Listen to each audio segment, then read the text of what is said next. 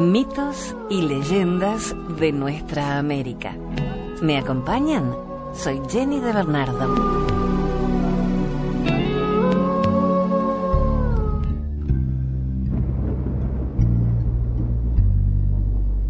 Hoy vamos a hablar de criaturas extraordinarias.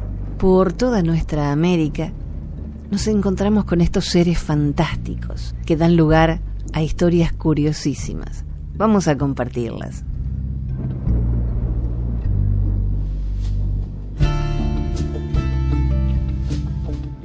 La leyenda de El Cadejo o de los Cadejos está presente en casi toda Centroamérica, México y el extremo sur de Argentina. Las leyendas refieren la existencia de dos cadejos, uno blanco y otro negro. Ambos son animales misteriosos, grandes, muy fuertes y peludos, que parecen perros. Permanecen la mayor parte del tiempo con la lengua fuera y poseen grandes uñas en las patas traseras que producen un ruido característico al caminar. El cadejo blanco es un guía y guardián protector del hombre.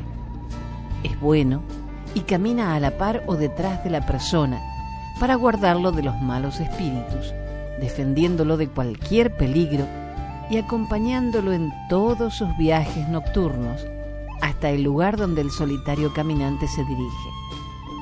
No se cansa de caminar y al amanecer desaparece. El cadejo negro es en cambio un espíritu maligno, enemigo declarado del hombre, que trata de dañarlo o matarlo en sus andanzas nocturnas. Simboliza el mal, por eso es negro, es fiero y tiene ojos de fuego. Cuando el cadejo negro aparece o ataca al hombre, el cadejo blanco se interpone y lo distrae para que el hombre pueda huir. Hay ocasiones en que se establece una encarnizada pelea a muerte entre ambos animales.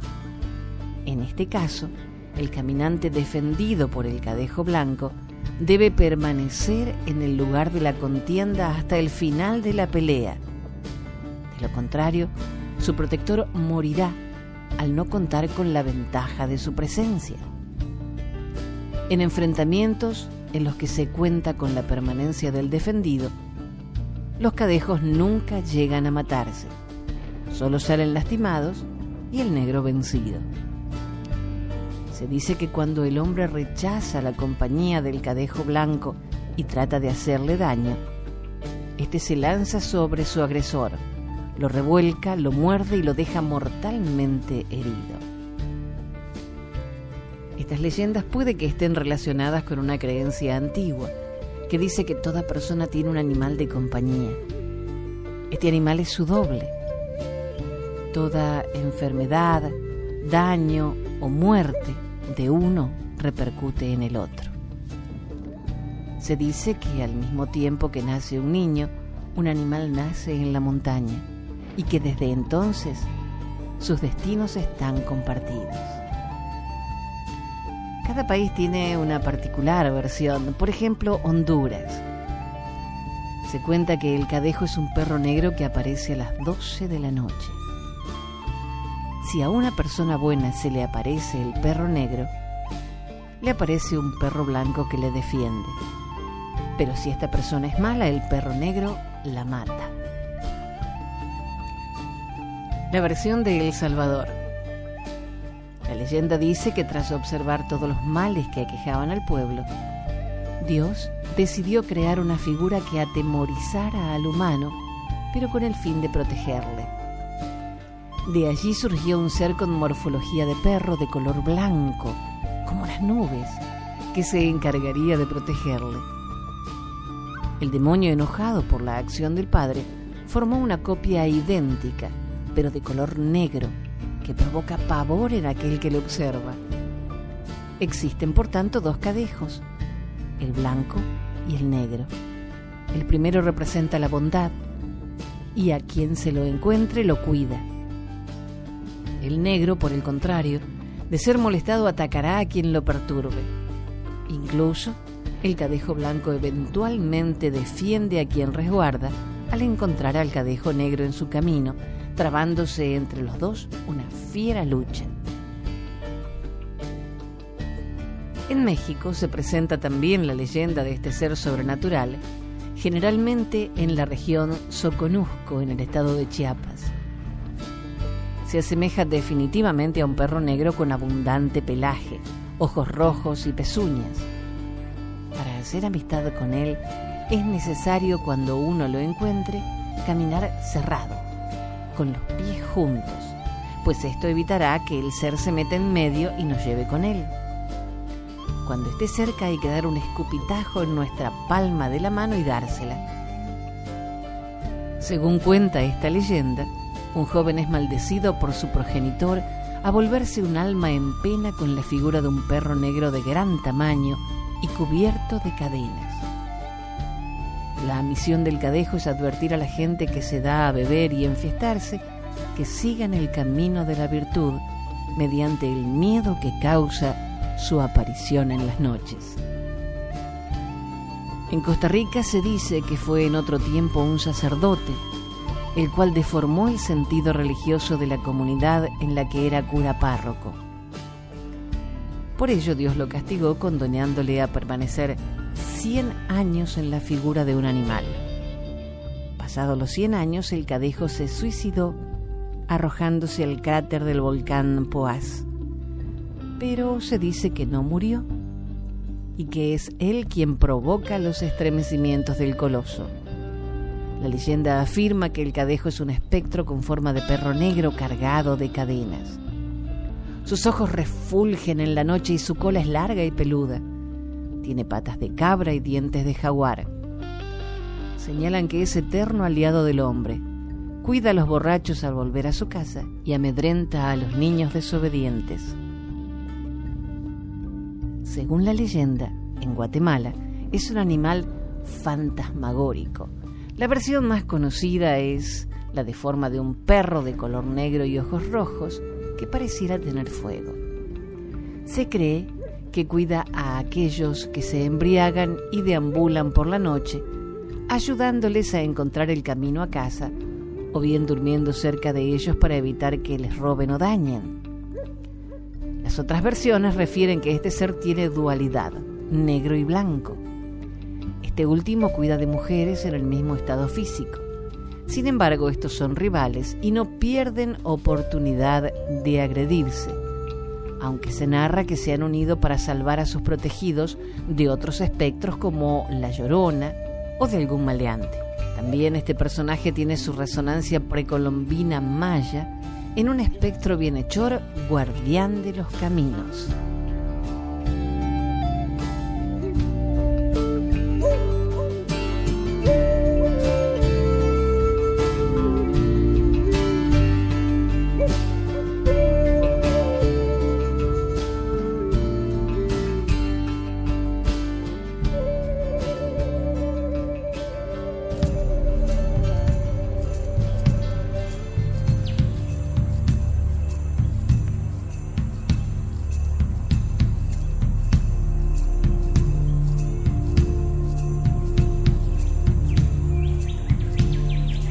Curupirá. Es un fantástico ser del folclore popular brasileño que vive en la floresta y su papel es proteger los árboles y los animales, además de castigar a aquellos que los dañan. El curupirá es descrito como un niño de estatura baja, pelirrojo y pies al revés para confundir a los cazadores.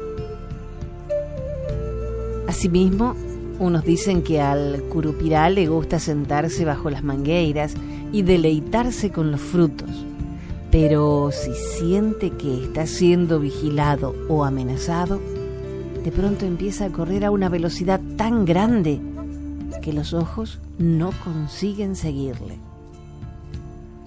Muchos dicen que existen curupirás que encantan a algunos niños y les alejan de sus padres por algún tiempo, pero después los devuelven cuando llegan a la edad de siete años. Así los niños secuestrados y posteriormente devueltos nunca vuelven como eran, debido a la fascinación que empiezan a sentir por la floresta donde viven. Para proteger a los animales, el curupirá utiliza mil artimañas, intentando siempre ilusionar y confundir a los cazadores, utilizando gritos, silbidos y gemidos, haciendo que estos piensen que están tras un animal y así lograr que se pierdan en la floresta. Al acercarse una tempestad, el curupirá corre por toda la floresta y golpea los troncos de los árboles Así comprueba si aguantarán el fuerte viento.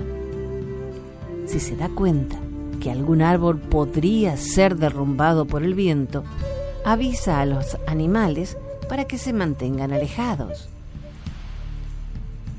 El curupirá también puede hechizar a los adultos. En ocasiones, encanta a los cazadores que se aventuran a quedarse a pasar la noche en la floresta. La persona hechizada intenta salir pero no lo logra. Se sorprende pasando por los mismos sitios y se da cuenta que en verdad camina en círculos. En algún sitio bien próximo, el curupirá le está mirando. Al fin, solo queda una opción. Parar de caminar, coger un trozo de liana y hacer una pelotita. Se debe tejer la liana muy bien ocultar la punta de forma que sea muy difícil desenrollar el ovillo. Después, la persona debe tirar la pequeña pelota lejos y gritar, quiero verte encontrar la punta. La persona encantada debe esperar un rato para recomenzar el intento de salir de la floresta. Cuenta la leyenda que, de tan curioso, el curupirá no resiste al ovillo se sienta y se queda intentando desenrollar la pelotita de liana hasta encontrar la punta. Gira la pelotita por todos lados y se olvida de la persona. Así, deshace el hechizo y la persona logra encontrar el camino a su casa.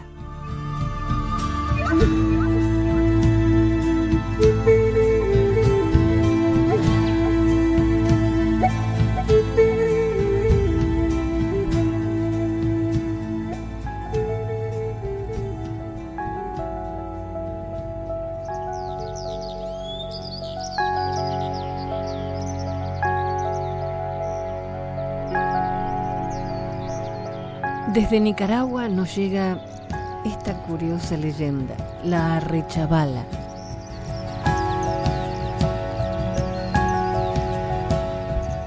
Usa como inspiración un famoso personaje de la vida real. Joaquín Arrechabala, un español nacido en Madrid en el año 1728, hijo de José Antonio de Arrechabala y Abrosía de Vilches al ser de una familia noble, el rey de España, Carlos II de Borbón, lo envió a Nicaragua para ser parte de esa nobleza española que tendría influencia en el Nuevo Mundo y pasar a pertenecer a esa pequeña clase oligarca de la Nicaragua colonial.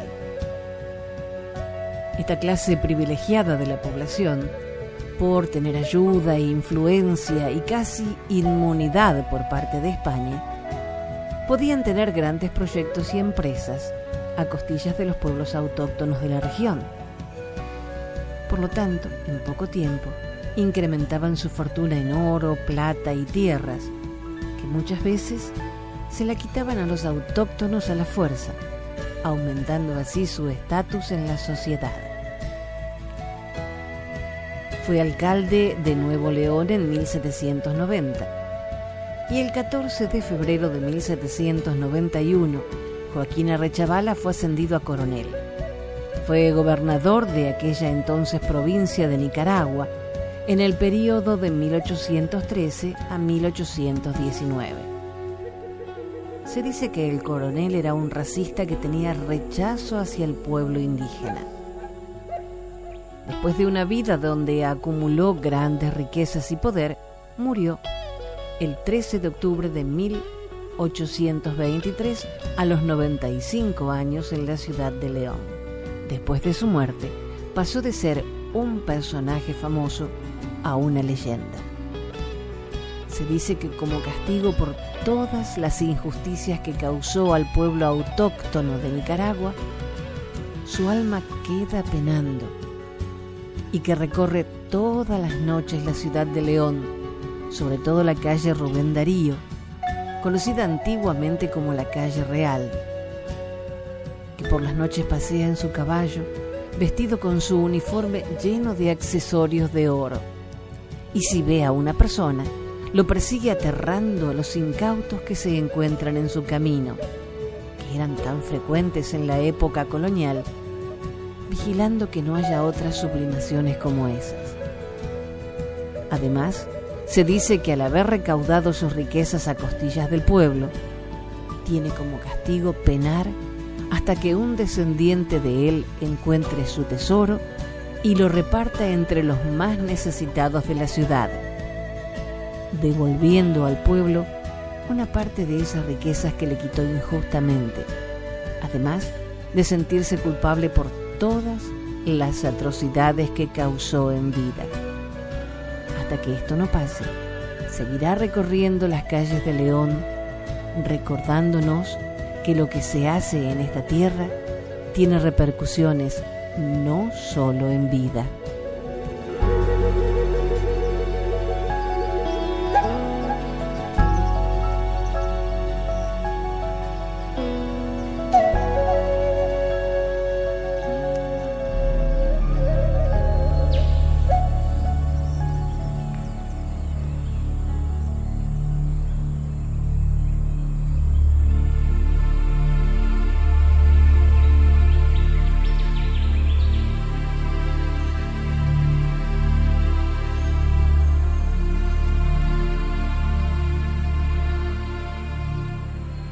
El vaca es una criatura que aparece en México y en República Dominicana.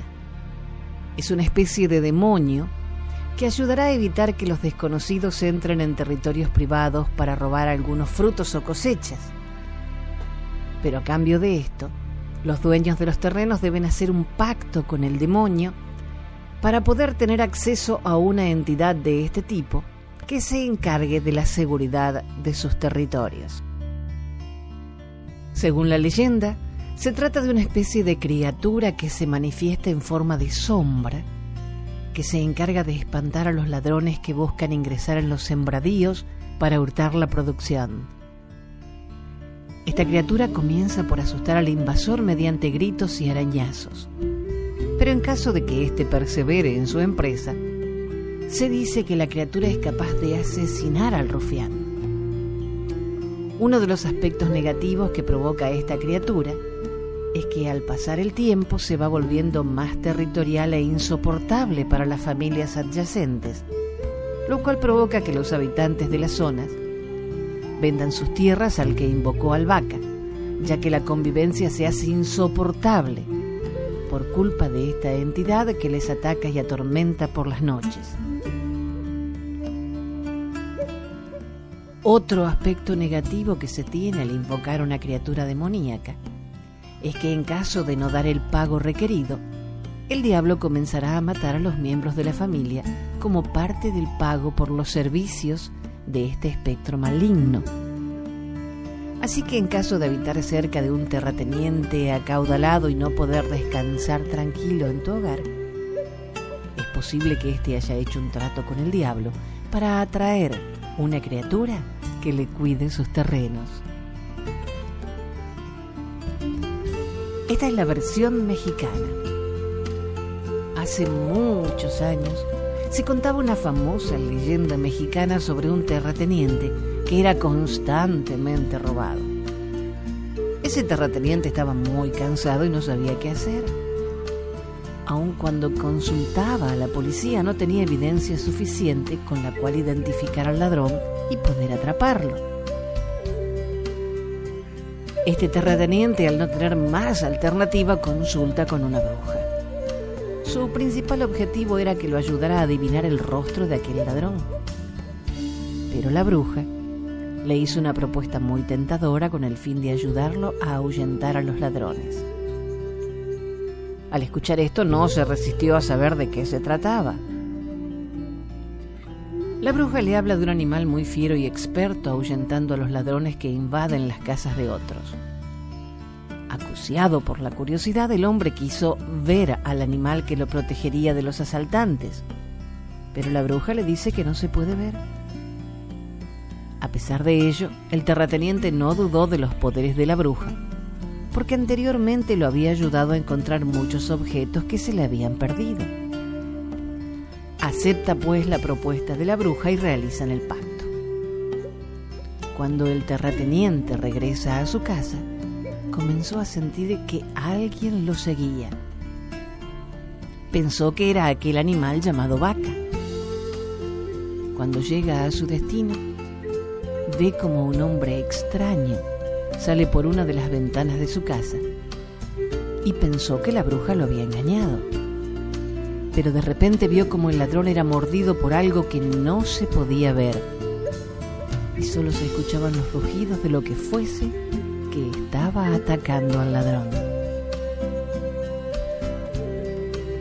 Y ahora la versión dominicana. En la tradición dominicana, Bacá es un animal que aparece y desaparece en las noches o en días nublados. Usualmente pertenece a un hacendado o terrateniente con mucho dinero. Regularmente quien lo posee lo tiene amarrado en su propiedad o simplemente se mueve por la casa como un animal doméstico en forma de gato, perro, cobaya, entre otros. Ahora bien, el vaca tiene exigencias con su dueño, pues le da muchos beneficios económicos a la vez que protege la heredad. Por ejemplo, soltarlo durante la noche, darle de comer carne del mejor animal que posea y permitirle ciertas extravagancias como pasearse por los bosques a cambio de muchas riquezas y de que sus cultivos prosperen. Sin embargo, hay implicaciones de carácter moral. Si éste no cumple, exige la vida de algunos miembros de la familia o persona cercana a la casa. La tradición cuenta que para obtener un bacá hay que hacer un pacto con fuerzas malignas por medio de un curandero poderoso o persona de mala vida. Se debe pagar mucho dinero al brujo y se contrata por un periodo o por toda la vida. En los campos dominicanos se tenía la creencia que una persona que comenzaba a enriquecerse rápidamente había realizado un trato maléfico con fuerzas oscuras y diabólicas por lo que se considera al como fruto de un pacto con lo innombrable.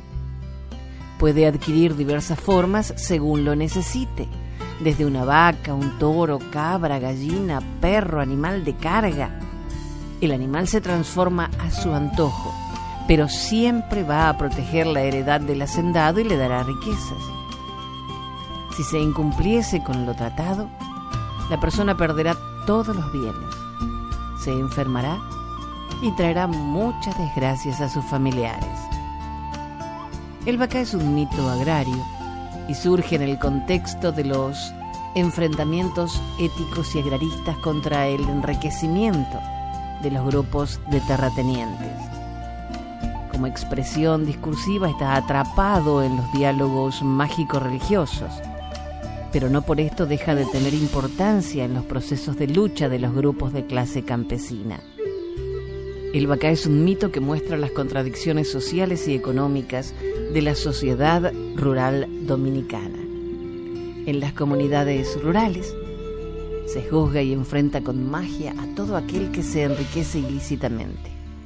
La clave del mito subyace en el revestimiento de la magia y es una muestra de las luchas de fuerza entre los grupos de clases del área rural.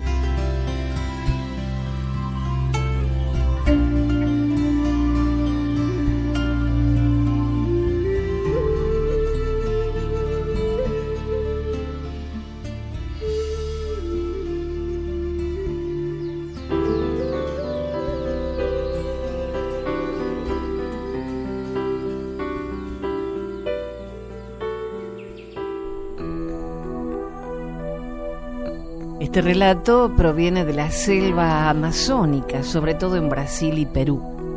El voto.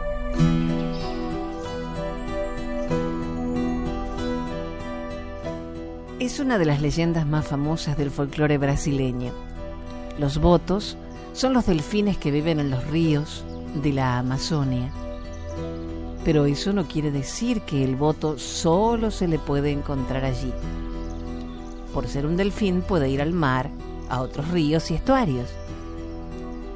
La leyenda cuenta que en las noches de fiesta, celebración o bailes locales, el voto rosado se transforma en un apuesto joven, el cual aparece muy elegantemente vestido de blanco y que siempre lleva un sombrero grande con el cual esconde los orificios nasales que el delfín tiene y que en la transformación a humano no pierde.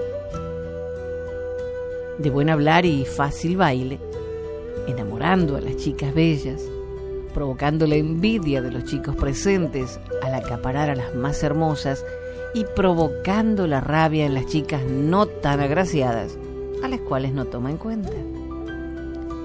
Mientras dura la fiesta, el joven juega balón y cartas con los chicos y nunca pierde. Bebe todo el licor que se le brinda, mas nunca parece sentir los efectos del alcohol. De tanto en tanto, mientras dura la fiesta, los juegos y los bailes, el joven sale a refrescarse regresando luego con la cabeza toda mojada. A medida que la noche avanza y la fiesta termina, el joven sale sin que nadie lo note, acompañado por alguna de las hermosas jóvenes. Ambos terminan a la orilla del río donde hacen el amor apasionadamente. El alba, el joven se separa de la amada y se dirige al río para bañarse. Ella lo acompaña y con los primeros rayos del sol, el joven desaparece bajo las aguas y al lado de la chica solo hay un delfín rosa que la acompaña en el baño. Nueve meses más tarde, la joven da luz a un niño de padre desconocido, al que se le llama hijo del voto, y hay muchos hijos de los delfines en las orillas de los ríos. Por lo tanto, toda doncella es advertida por sus madres para cuidarse de recibir coqueteos de hermosos muchachos en los bailes o fiestas ellos podrían ser un voto. Los testigos dicen que el joven siempre se presenta muy bien vestido, con un sombrero para ocultar el agujero para respirar que estos animales tienen en la cabeza. El origen de la leyenda señala Rosan Volpato que las primeras alusiones a la leyenda aparecieron a mediados del siglo XIX originalmente se referían a la transformación en una mujer joven y hermosa que fue atraída al río ahogándose y transformándose en delfín. Una clara equivalencia a la leyenda de la sirena Yara de Brasil. La ausencia del mito del voto en el Brasil de los siglos XVI, XVII y XVIII supone que la leyenda es de origen de blancos y mestizos. En comunidades indígenas y ribereñas, como una forma de explicar los embarazos fuera del matrimonio en adolescentes. La creencia en este mito se transmite por la población que vive en el río Amazonas.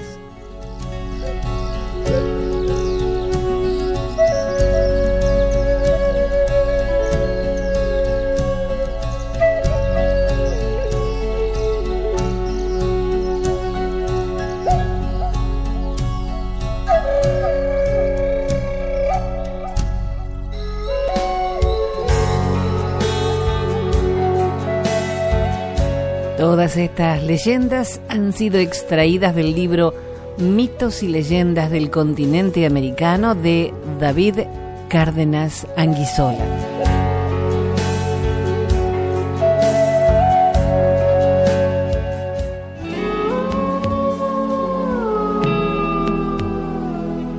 Hasta el próximo relato. Soy Jenny de Bernardo.